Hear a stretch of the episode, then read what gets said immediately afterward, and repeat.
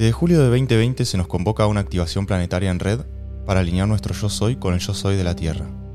Atravesaremos las puertas de tiempo y el espacio entre los portales del 2 del 2 del 2020 y el 22 del 2 del 2022, con el objetivo de equilibrar nuestros cuerpos físico, emocional y mental en coherencia durante 360 días del año circular, más de 10 días fuera del tiempo. Lo hacemos desde las pirámides de Giza, Egipto, el eje de la conciencia planetaria. Buscando conectar los puntos o nodos que integran la red de conciencia ancestral del planeta, entre los años 2020 y 2022 se llevará a cabo el camino Yo Soy, desde donde se decía, surge y se dirigen los pensamientos del mundo, los portales que contienen las ideas de la Tierra. Este camino llevará a recorrer y descubrir la geografía y la cultura de los 33 lugares, conectando historias y pensamientos a través de los siete océanos, los siete continentes, de norte a sur, más de 40 países. Bueno, bienvenidos y bienvenidas a un nuevo episodio de Ojos Más Abiertos. Hoy tenemos un capítulo bastante diferente a lo que venimos haciendo. Es un capítulo especial porque teníamos algunas cosas que sentíamos que teníamos que compartir y todavía no las habíamos compartido y ya pasó un año desde que nosotros hicimos la experiencia y decidimos, bueno, bajar toda la información de una vez por todas y armar estos capítulos. Exacto, todavía no habíamos como ni siquiera hablado del tema y sin embargo leyendo libros y siguiendo en este camino eh, muchas veces se nos, se nos viene a la mente lo que aprendimos en este viaje, las enseñanzas que nos dejó y por eso queríamos hacer un capítulo donde hablemos un poco de lo que hicimos allá y de cómo en el día a día todavía seguimos rescatando las enseñanzas que nos dejan este tipo de experiencias y que tenemos como objetivo también seguir viviendo nuevas experiencias, obviamente, y nos encantaría empezar a, compartir un poco de, lo que hacemos. Total, además, durante el evento que nosotros hicimos en Egipto hace un año, en febrero del 2022, como tía Estefano también se nos dijo que nosotros ahora, ahora teníamos el deber de compartir esta información. Así que este capítulo básicamente se va a dividir en dos partes.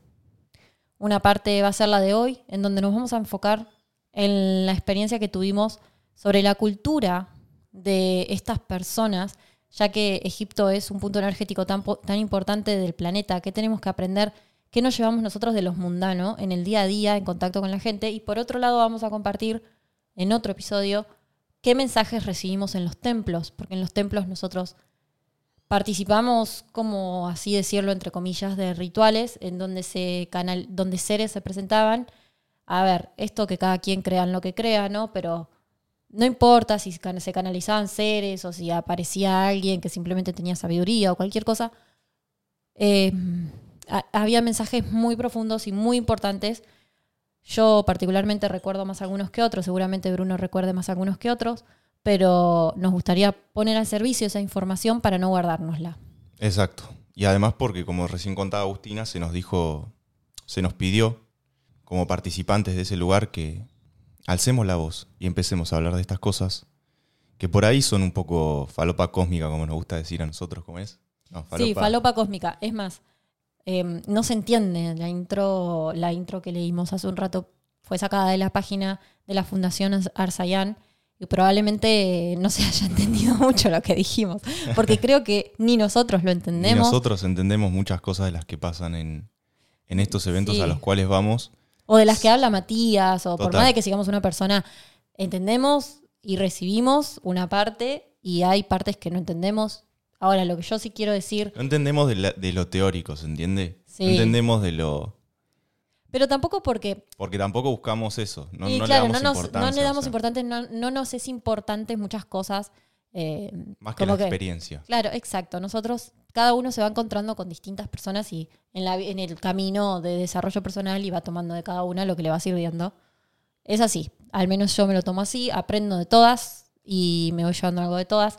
Lo que sí entendí lo entendí en el evento 11-11, este año, el año pasado también, digo este año porque es enero y para mí fue hace nada, em, en Capilla del Monte, que se hizo acá en Argentina para cerrar este camino de Yo Soy, en donde Matías explicó que lo que estábamos haciendo nosotros eh, con estos nodos planetarios era que muchas personas juntas le den el mensaje a la Tierra de Yo Soy.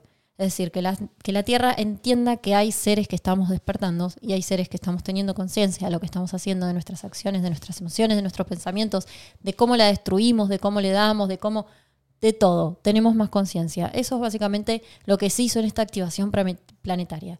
Abrir esto para recibir información y que la Tierra sepa que hay habitantes que ya dicen yo soy. Exacto.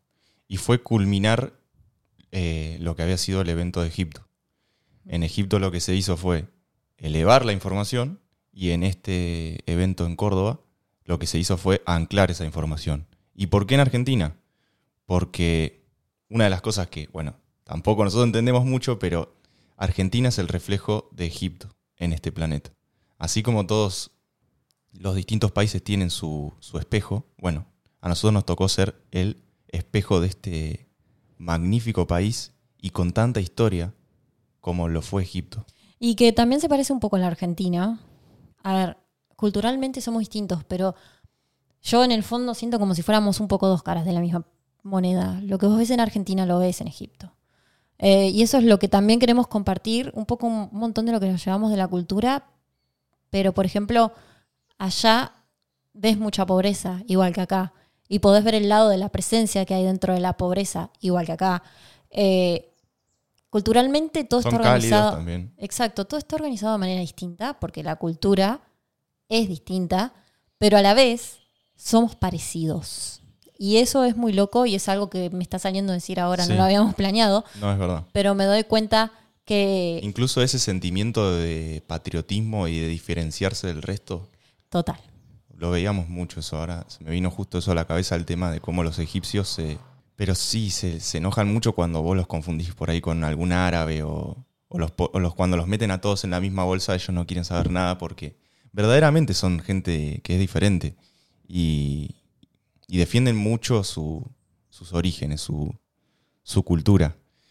Bueno, empezamos a contar un poco lo que, lo que hicimos allá y básicamente eran tres grupos donde esos tres grupos estaban conformados por distintas cantidades de personas. A nosotros nos tocó formar parte del grupo Fuego en este caso.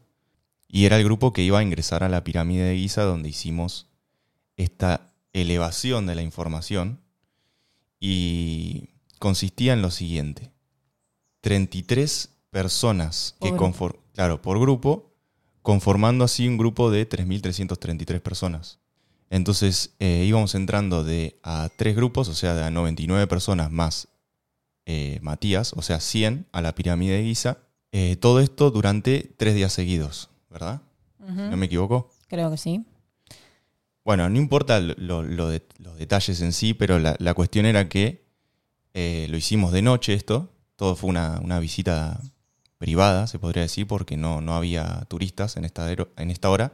Entonces nosotros subimos los 200 metros, eran, creo que algo por ahí. Son 200 metros que vos subís por adentro de la pirámide, casi 200 metros todas oscuras también, porque era de noche, hasta llegar a la, Cámara del Rey, que queda situada como en la parte central de la pirámide. Y bueno, ahí hicimos unos mantras guiados por una, por una entidad que nosotros desconocemos hasta el día de hoy. Se nos dijo que fue Tot, un dios egipcio. Eh, todo esto, por supuesto, guiado por Matías. Y bueno, ¿qué se puede decir de eso? ¿Qué se eh, puede decir de eso? Imagínense ustedes estar al frente de Tot. Se sienten cosas muy locas. O sea, estás en el medio de una pirámide gigante a la noche, completamente oscuro. Y con un calor. eso era terrible. Y eso que no hacía tanto calor afuera. ¿eh? No hacía calor afuera, pero la estructura de la pirámide hace que el calor sea insoportable adentro, no sé por qué. Y afuera no hacía calor, eso era muy loco. Pero bueno, las sensaciones que sentís en ese momento son muy difíciles de explicar, por eso estas son las cosas que nosotros nos llevamos de esos eventos, son esas, esas cosas que no puedes explicar con palabras. Bueno, eso fue lo que hicimos en la pirámide. Básicamente fue eso. Pero estuvo muy bueno, estuvo muy bueno, se sintieron muchas cosas. Fue flashero, cada quien tuvo su experiencia. Yo personalmente no me quiero desviar, no me quiero como centrar mucho en este tema, yo. Porque bueno, es un poco también entre comillas, la parte que quizás ah, es medio falopa cósmica. Yo me quiero centrar más como en lo mundano, en lo que podemos nosotros llevarnos a la vida. En de cómo esa podemos llevar exactamente. Porque cuando nosotros estamos de viaje en un evento es muy fácil. ¡Ay, qué flashero, qué lindo, qué bien, qué contento ahora! Que no, ¿Cómo eso nos lo llevamos a la vida? Para sentirnos flasheros, qué bien, qué contentos Bien. en la vida. Y hablando de eso, hablando de, de cómo aplicar eso a la vida, nosotros dentro del evento, y nos pasa generalmente en todos estos eventos que vamos así espirituales, de esa, de esa índole, esto, de- del hecho de, de encontrarnos con gente que nos refleja nuestras propias, no sé si decir inseguridades, pero que nos, que nos llevaba a un punto donde decíamos, bueno, paren tanto con, con- con esto. Con lo místico. Así, nos da como la sensación de que todo es muy espiritual y es muy poco terrenal. Es como que hay cosas de lo terrenal que para mí son espirituales y que jamás se hablan, que no se tocan. Hay gente que sí, por supuesto que nosotros conocimos nuestra familia del alma y que es personas con las que claramente vibrábamos y podíamos hablar de todo, pero también nos hemos encontrado con personas que es como que si fuera mucho plano espiritual y poco terrenal, y por eso para nosotros es tan importante poder bajar la información a la tierra. Poder hablar de esto y decir, che, ¿qué tenemos que aprender de esto? Por eso también decidimos hacer estos dos Exacto. capítulos, en donde este va a ser el primero que vamos a hablar más de la cultura y el siguiente que vamos a hablar de los mensajes de los templos. Bien. A lo que yo iba con esto, que también nos encontrábamos en situaciones donde era un aprendizaje porque también veíamos gente, por ejemplo, que iba a, sacarse fotos, a filmar, a A juzgar estar por encima nosotros, de cabe Matías. aclarar. Totalmente. Porque es esto lo que estamos haciendo en este momento. Ah, es, es que de eso se trata, ¿me entendés? Ese era nuestro desafío. Nuestro desafío era aprender de por qué me molesta esto del otro, o por qué estoy viendo que el otro está haciendo tal cosa, ¿me entendés? Al final ya era un tema. nosotros, como que después del evento hicimos un crucero donde fuimos a los templos, que fue la mejor parte para mí, ¿eh? Fue mejor que la pirámide, que todo. Y éramos muchas menos personas, pero llegaba un punto que ya con la espiritualidad no querías. Al menos yo no voy a la hora de volver a mi casa, ponerme a trabajar, hacer plata, eh, poder tener una rutina y, y hacer esto, esto que a mí me encanta. Hacer, básicamente. Claro, hacer, hacer, hacer, que lo más terrenal, no daba más de lo espiritual. No quería ver una persona más poniendo su tercer ojo en un templo, en una piedra. Yo, porque yo no, porque yo, Agustina Castaño, no ve la espiritualidad de esa manera. Porque hay algo mío que no ve la espiritualidad de esa manera. Y me molesta cuando el otro tiene esa espiritualidad. Entonces ahí estaba mi trabajo, en por qué no puedo soltarlo y que cada quien elija lo que tiene que elegir. Y Total. por más de que lo soltabas, te frustraba. Y a mí ¿verdad? me molesta que voy caminando tranquilito y vos me pegás un codazo para ponerte al lado de Matías, ¿me entendés? O me molesta todas esas circunstancias que iban surgiendo a, la a medida que íbamos pasando los días y, Al lado de Matías encima nunca estábamos, boludo. y con gente siempre se aprende. La gente estaba lejos de Matías y te empujaba igual. Porque nosotros no íbamos al lado de Matías. O Porque sea, nosotros ahí habíamos ido a otra, no sé. No, es que no es que me me quiero importaba. diferenciar, Además claro. era re No, no, incómodo. Estábamos todos Yo me incómodos. importaba aprender, no me importaba estar al lado de la persona que guiaba eso. A mí me entendés? importaba estar en un lugar donde si yo me quería parar, me paraba y si quería tirar un poquito de mi pierna, me podía tirar un poquito de mi pierna. Pero bueno, a eso es lo que voy. A también aprender a ver todas esas cosas que nos molestan del otro, que por ahí juzgamos, como estamos haciendo ahora, esto de decir, ¿cómo podés ir ahí y estar eh, siendo un, un chico fan que está a toda costa chocándose a todos para poder estar al lado de, la- de esa persona, cuando en realidad lo importante es el mensaje, no el mensajero? Y bueno, eso fue uno de, las princip- de los principales desafíos y los, los principales aprendizajes que tuvimos. Poder convivir con el otro sin juzgarlo, muy difícil, sin enojarte. Muy difícil porque Sin, incluso lo eh, estamos haciendo ahora. De alguna Pero en realidad no, en realidad estamos poniendo esto que nos ocurría. O sea, estamos mostrando esto que nos ocurría dentro del evento muchas veces, Sí. donde nos encontrábamos hablando de esto y realmente ese era nuestro aprendizaje de alguna manera. Poder convivir con el otro, dejar que el otro sea, dejar que el otro haga lo que quiera y no lo juzgues. Ponete en el lugar de esa persona. Ese fue el principal aprendizaje que nos dejó el evento. Mm. Cuan- sobre todo cuando es masivo, cuando convivís todos los días con gente y que ya, como decía Agustina, llegaba a un punto donde ya no querías ver más gente. No, había gente que. Ah, yo. Ustedes porque no me conocen, pero yo llegaba a un punto que me harto. Llegaba a un punto que me harto. Había gente que ya directamente no me la quería cruzar. Ya, ya no quería que me hablen, que me saluden, o sea, tenía una gana de estar encerrada en una habitación sola que no se dan una idea.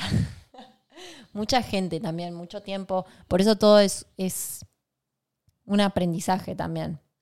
Y estas cosas están ahí también para de- desafiarnos y está buenísimo que podamos tomar estas experiencias porque al fin y al cabo que vinimos a experimentar, a expandirnos mediante la experiencia, siempre y cuando la podamos bajar a la tierra y no, sea, no nos convirtamos en una de esas personas que va en experiencia tras experiencia, tras experiencia tras experiencia, tras lugar, tras me voy a esto, me voy a lo otro, me voy a lo otro, y nunca tiene el tiempo de anclar, de trabajar en lo que él o ella está creando en esta realidad. Porque esa es la verdadera experiencia, poder llevarte el aprendizaje y Y poder después llevarlo a la práctica. practicarlo, exacto. Una de las cosas que yo quería compartir, voy a leer esta información sobre lo siguiente que tiene que ver con la Gran Pirámide de Giza, también conocida como la Pirámide de Keops. Eh, además de ser la mayor de las pirámides de Egipto, es la más antigua de las siete maravillas del, del mundo antiguo y la única que todavía perdura. Todavía no se sabe, por la ciencia no se ha sabido datar hace cuánto se construyó, pero más o menos unos 3.000, 2.500 años antes de Cristo. Y lo que es imposible de descifrar todavía por, por, por los humanos, por la ciencia, es cómo hicieron para hacerla en esa época. Y acá quiero que me acompañe mi compañera Agustina, de que hablemos un poco de, cómo hay un mito atrás de, de lo que son hoy en día las pirámides de Egipto, de que son tumbas, de que... Como todo lo que nos dice la historia y la ciencia.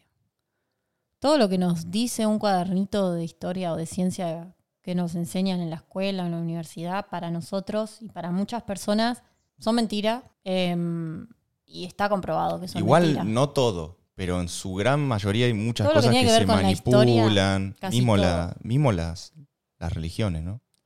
Total, casi todo. Lamentablemente no podemos dar el otro pasito a, a entender que primero no todos lo podemos medir y no todo lo podemos ver, no todo lo podemos saber. Exacto, no todo lo podemos ver. Entonces eh, nos cuesta como que si no lo vemos no lo creemos y eso es muy loco, porque yo siempre digo lo mismo, porque sabemos cómo funciona Internet y no lo vemos al Internet, pero lo está.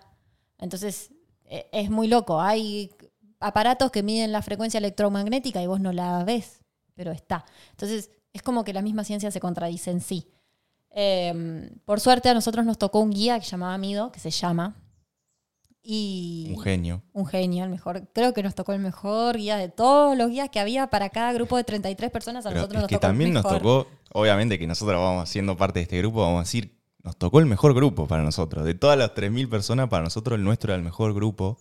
Y no, no lo digo por, por ego de grupo, ¿no? Sino porque nuestra coordinadora misma nos decía que había un montón de grupos que tenían un montón de problemas entre ellos, las personas, y también con los coordinadores. Entonces, súper agradecidos, no solo con el coordinador que nos tocó, sino también con el guía, que era un personaje, porque verdaderamente era un personaje, nos hacía reír desde que entrábamos al colectivo hasta que llegábamos a destino. Y de sangre egipcia.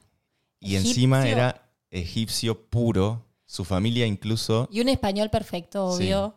un inglés perfecto. Chicos, los, los egipcios hablan todos los idiomas. Ah, eso es increíble. Todos, ¿eh? Y no solamente Mido. Todos los egipcios hablan todos los idiomas.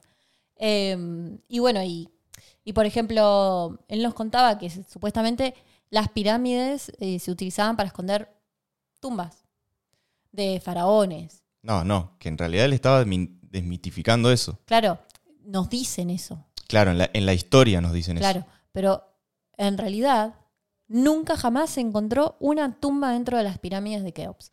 Nunca se encontró una tumba en las pirámides de Keops, chicos, eso no les hace ruido. Que se investigaron hasta más no poder y nunca encontraron una tumba con alguien enterrado.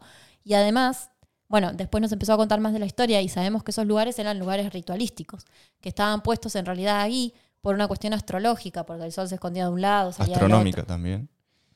Total, tenía que ver mucho con el sol, la época del año, para saber la hora, para saber un montón de cosas. Déjame que te interrumpa un segundo. De hecho, si nosotros observamos todo el planeta, en un montón de lugares en el mundo y en distintas épocas, se construyeron pirámides enormes iguales que la de las egipcias. Ponele que obviamente tienen- tengan sus diferencias, pero podemos encontrarlas en lugares, en tiempos y espacios diferentes que no tienen nada que ver el uno con el otro Claro. y sin embargo No existía internet. las estructuras están ahí. son México, son Perú, son Japón. En Japón hay unas que son colosales. No sé, yo no sabía hasta hace poco. Claro, Pero- lo que va, Bruno, es que como no haya manera que el azteca mexicano se entere que el egipcio estaba haciendo pirámide o que hacían pirámide los dos. O sea, es como mucha coincidencia que hay. Como hay pirámides, sé que también hay otras figuras alrededor del mundo que pasa exactamente lo mismo. Pero eso es muy loco. Además, ya sabemos que el pirámide es el símbolo de la manifestación misma, ¿no? Eh, además, estas son tres que justamente representan la Sagrada Trinidad, mente, cuerpo, espíritu. Y mm, nada, Y esto nos habla del conocimiento sagrado ancestral que tenían estas personas y que nacía de observar la naturaleza. Porque eso es lo que conectaba a todas esas distintas civilizaciones. exacto. Era simplemente la observación de la naturaleza y sacar las mismas conclusiones. Claro. Entonces, la sabiduría es preexistente a nosotros. Chicos, la sabiduría tiene más de 10.000 años de antigüedad. la mismísima tecnología espiritual tiene más de 10.000 años de antigüedad, porque esta gente construyó esas pirámides que la tecnología de hoy no podría construir. Y nunca sabremos cómo. Aunque me tires la teoría más conspiranoica y me digas vinieron los extraterrestres, yo te voy a decir a chequear.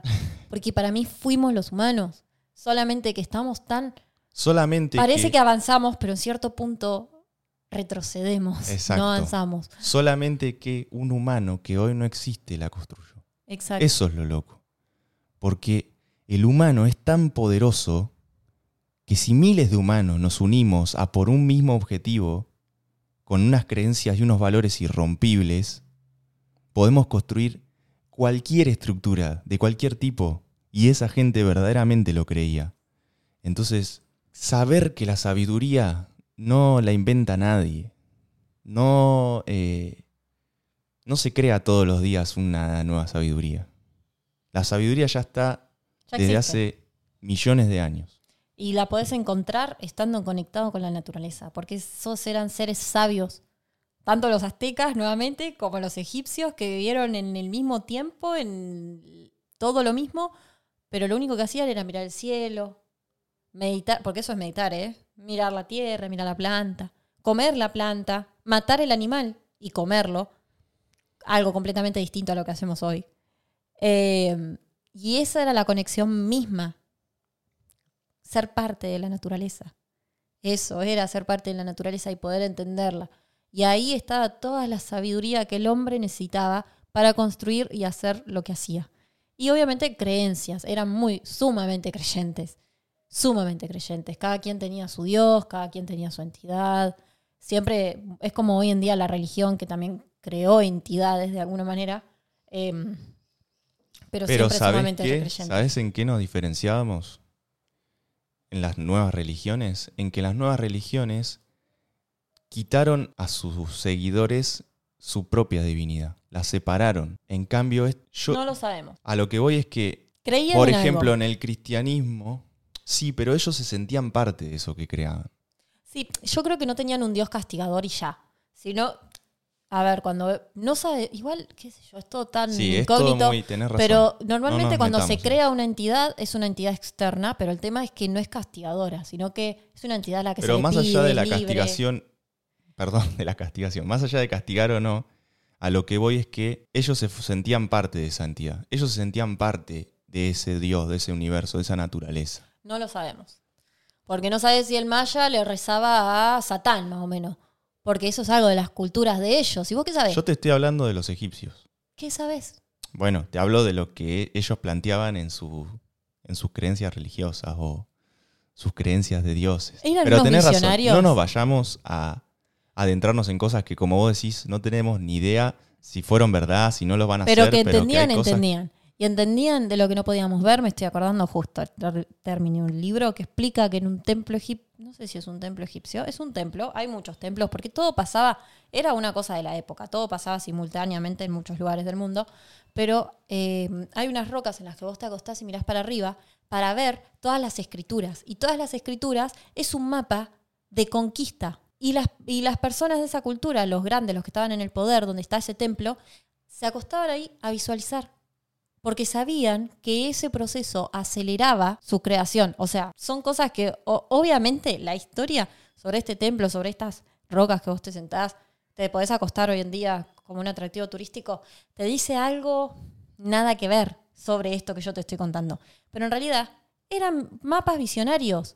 No escribían por escribir, visionaban, pedían, intencionaban. Eso era lo loco y eso lo podés ver en cada templo también allá en Egipto. Sí, total. Y qué loco esto de nada es una coincidencia en, ese, en esa época. Todo tenía un porqué, todo tenía una razón de ser.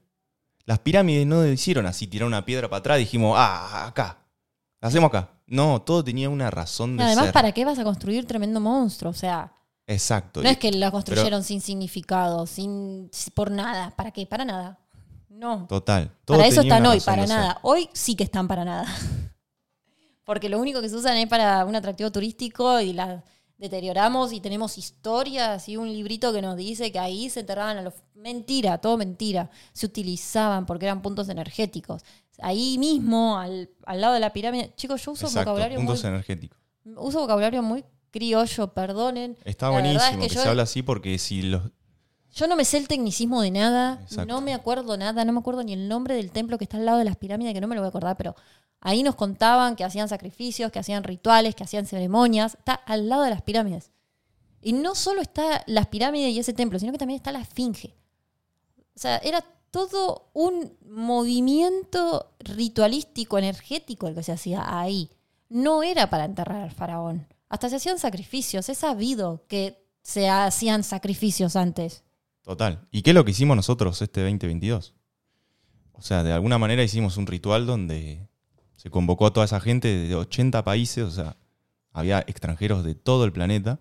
Y era eso, era algo que tenía una razón de ser, en un tiempo y espacio en Tenía concreto. Y lo único que quiero agregar a- aparte de esto es, es que lo que se busca en los lugares estos, donde hay puntos energéticos y eso, es también, de alguna manera, empezar a, eh, a mostrar que, que todo tiene un para qué, todo tiene una razón de ser. Nada era una casualidad, nada se hacía al azar, nada se... Vamos a lo que nos llevamos de, hablando de todo esto, vamos a lo que nos llevamos de la cultura. Y es esto, de que el Egipto, esta información, el verdadero egipcio que vive ahí y es egipcio, la lleva en la sangre. ¿Y por qué les digo esto? Porque los egipcios no son musulmanes, chicos. No son musulmanes. Y sin embargo, ese país está lleno de musulmanes. En realidad no es que no son musulmanes, no son árabes. Exacto, no pertenecen a la cultura árabe. Porque sí hay egipcios que son musulmanes. No musulmanes es una religión. Pero los egipcios no son musulmanes. Depende, puede haber algún egipcio que sea musulmán. Bueno, no se identifican con la cultura árabe. Exacto. Y está lleno de árabes cuando vas a Egipto.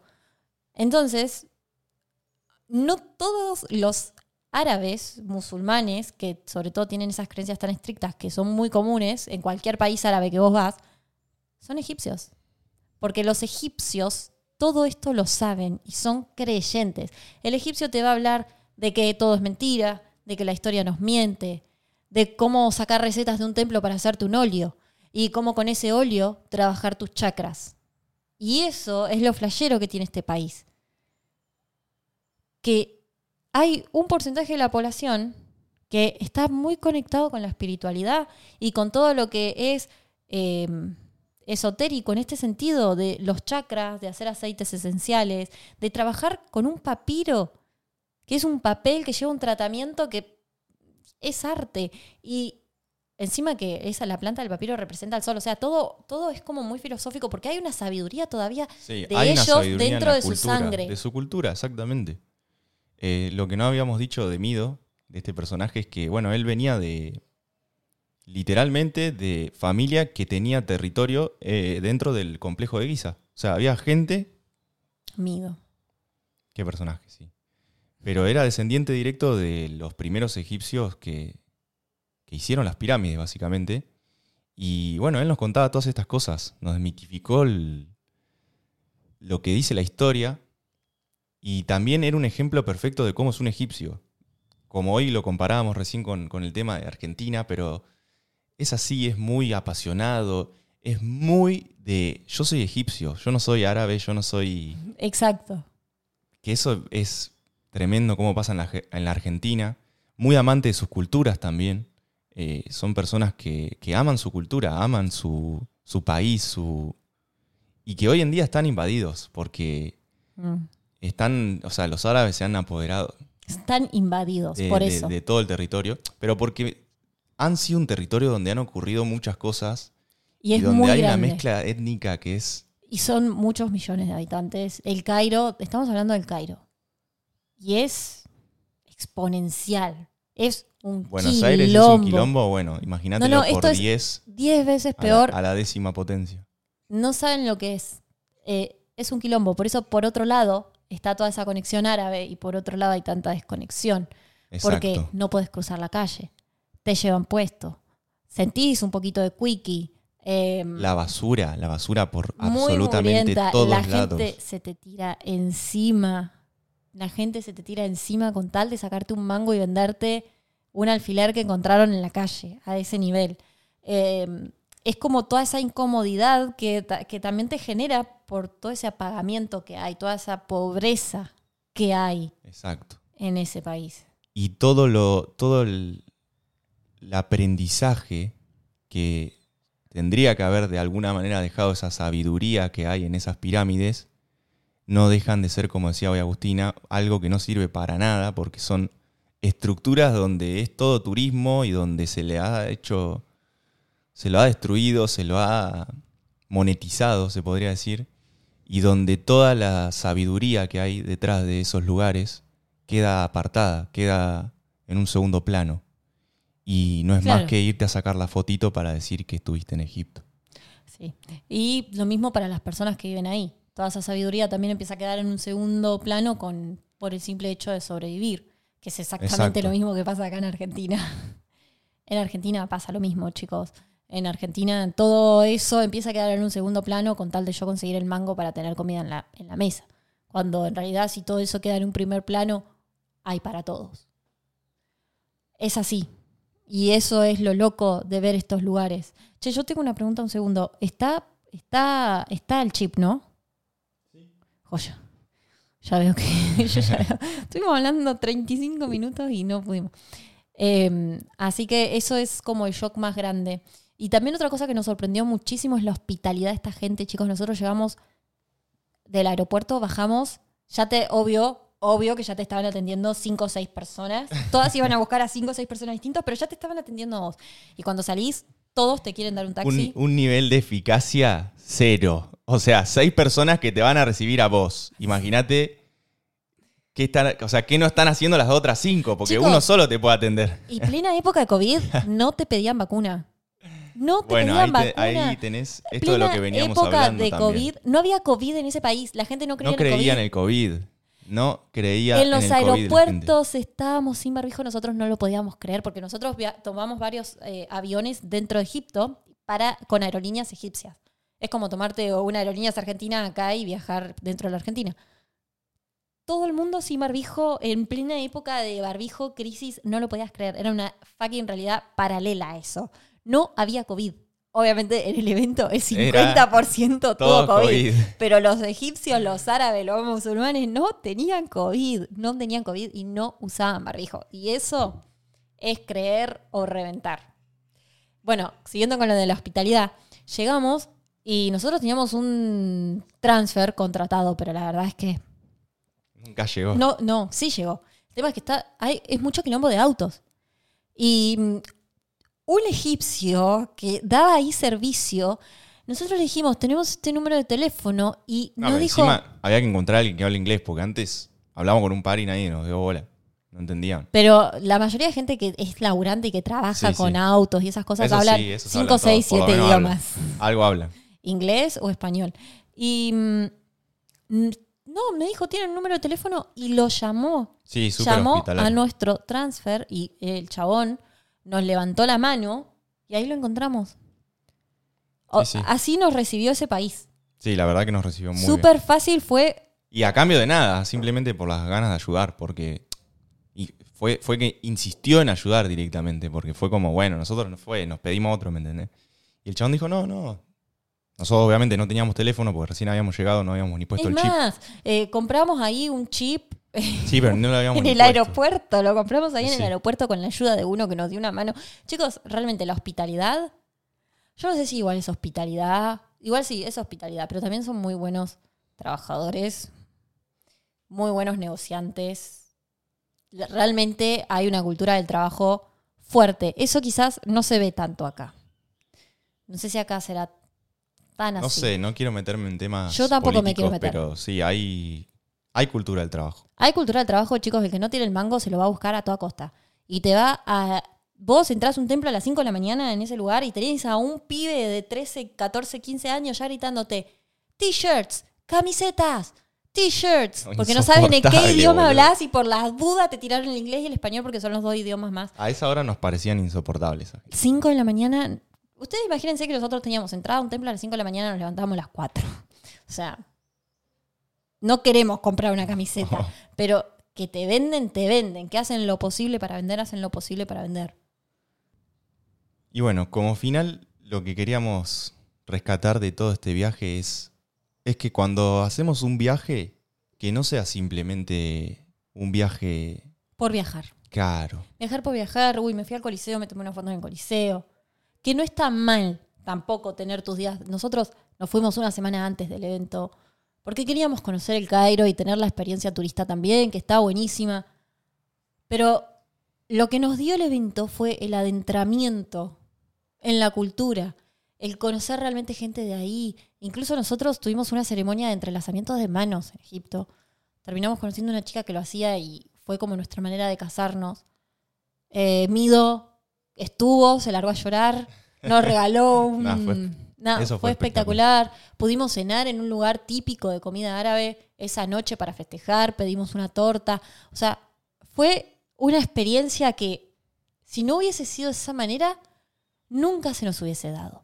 Porque hay una gran diferencia entre viajar para experimentar y conectar y ir a estos lugares eh, y con esta gente que va a hacer lo mismo que vos y viajar por viajar, en donde cuando volvemos nos vamos a volver a encontrar vacíos Total. Y nos vamos a volver a, a conectar con nuestra realidad. Y mientras mostramos en las redes sociales lo felices que somos en el nuevamente el Coliseo, no sé por qué me sale el Coliseo, bueno, en la Bueno, Torre sí. Eiffel, por decirte un punto turístico muy conocido, eh, y cuando volvemos somos los mismos que antes porque no nos pudimos llevar nada, porque no fuimos a observar, porque no fuimos a aprender, fuimos a viajar. Y viajar es una experiencia vacía, es una experiencia completamente vacía, es como comer Sí. por comer, es como fumar para tapar emociones, Y- porque hace eso, tapa Total. emociones. Y qué loco que también te encontrás con esa gente. O sea, te encontrás con gente que ha viajado, no sé, prácticamente toda su vida y que nunca encuentra el camino porque nunca lo busca dentro de ella, ese camino. Porque nunca Y termina de hecho, aclarar tampoco. Total. De hecho, el- uno de los, de los mensajes más grandes que había dentro del evento era ese. Crea tu propio camino. No sigas yendo de, de profeta en profeta. De evento en evento, de Claro. lugar en lugar, de experiencia en experiencia, porque la experiencia real es la que decidimos crear nosotros, no siguiendo a las personas que brillan, no yéndonos de viaje para evadir. Yo cada vez, yo personalmente, al tener esta información, cada vez que veo una persona que se la pasa viajando en las redes sociales, pienso, wow, ¿qué le pasará a esta persona cuando baja dos segundos a tierra? Está dos semanas en su casa y no da más por irse de vuelta. Porque encuentra felicidad en un hecho externo y la, es falta de propósito. Chicos, hay que conectarnos con lo que verdaderamente nosotros queremos crear. Tener estas experiencias, conocer, explorar. A nosotros nos encanta viajar, hacemos varios viajes al año, no estoy diciendo no viajen, pero poder llevarte una experiencia Más profunda que solo el hecho de sacarte la foto con el lugar turístico. Más profunda y después poder bajar a la tierra y volver a conectar con la acción. No estar pensando en ese viaje, en ese destino, en cambiar todo el tiempo de lugar, porque Claro. la idea es conectarnos con el propósito siempre. ¿Cuánta gente tiene como objetivo final anual las vacaciones? O sea, trabajar todo el año para después disfrutar. Es como esperar los viernes. Es la misma energía la misma de esperar energía, los viernes. esperar los viernes. El esperar esperar, el las vacaciones, el esperar el verano, el cuando no podemos disfrutar del invierno, qué y lindo así que es se el nos invierno. pasa la vida esperando y nunca llegamos a destino. Eso porque no amamos lo que hacemos. Incluso ni siquiera terminamos de amar viajar porque estamos esperando en nuestro hogar, en nuestra casa, a que venga el próximo viaje. Y vamos de viaje en viaje para evadir nuestras emociones, para evadir lo que sentimos, para, porque nos distrae, el viaje nos tiene distraídos, el viaje por viajar. Y ahí está, es un mensaje para vos, encontrar, hacer lo que más. ¿Cómo vos podés ayudar a la gente? Encontrar lo que amás. Y toda la experiencia de los viajes anclan en lo que amás. ¿Qué mejor que eso? Totalmente. Y qué loco cuando, cuando viajas esa presencia que lográs. ¿Por qué no podemos lograr esa presencia en el día a día? ¿Por qué no podemos llevar esa misma entusiasmo, ese mismo estar presente a nuestra vida diaria? Lo mismo que pasa cuando consumís una droga. Literalmente lo mismo. Hay presencia.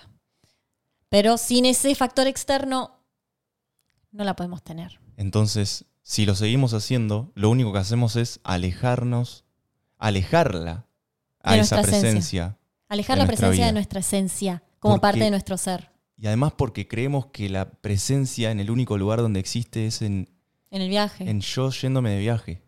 Yo soy feliz y me voy de viaje. O soy en feliz. yo consumiendo, no sé, un éxtasis. Sí, O, O comprándome ropa. Si me puedo ir de viaje, si me puedo ir al café que quiero, si me puedo comprar toda la ropa que quiero, si sí, probablemente eso te dé felicidad y te facilite la vida. No quiero que malinterpreten lo que estamos diciendo. Pero la búsqueda constante de la felicidad externa no nos va a llevar a la felicidad. La única manera de ser felices es teniendo un verdadero propósito de expansión y de crecimiento, algo que está dentro de nuestro ser. Es encontrando esa presencia que te da salir de shopping en Miami y ir a Miami a conocer, estando en tu casa trabajando. Y eso es lo que vos tenés que aprender, es lo que vos te tenés que llevar, incluso de cada viaje. Por eso queríamos hacer esto. ¿De qué nos llevamos de la cultura egipcia? Para que ustedes también vean cómo, no sé si, si es algo que hacemos bien o es algo que hacemos mal, pero cómo nosotros podemos ver un viaje y cómo nosotros decidimos viajar. Y sin embargo, fu- fuimos súper felices, somos súper felices, estuvimos en Giza, estuvimos en las pirámides, conocimos todo ese lugar magnífico, espectacular. Fue un viaje épico, fue el mejor viaje que hice en mi vida hasta ahora.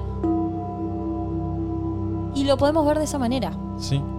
Y si lo comparás, o sea, porque nuestra mente ya enseguida quiere comparar, si lo comparás por ahí con otros viajes que por ahí fueron simplemente de turismo, es exponencialmente más gratificante. Así que bueno, este fue el capítulo de hoy. Esperemos que les haya gustado mucho. Y quien tenga ojos, Que vea. nos vemos Muchas en la próxima. Gracias.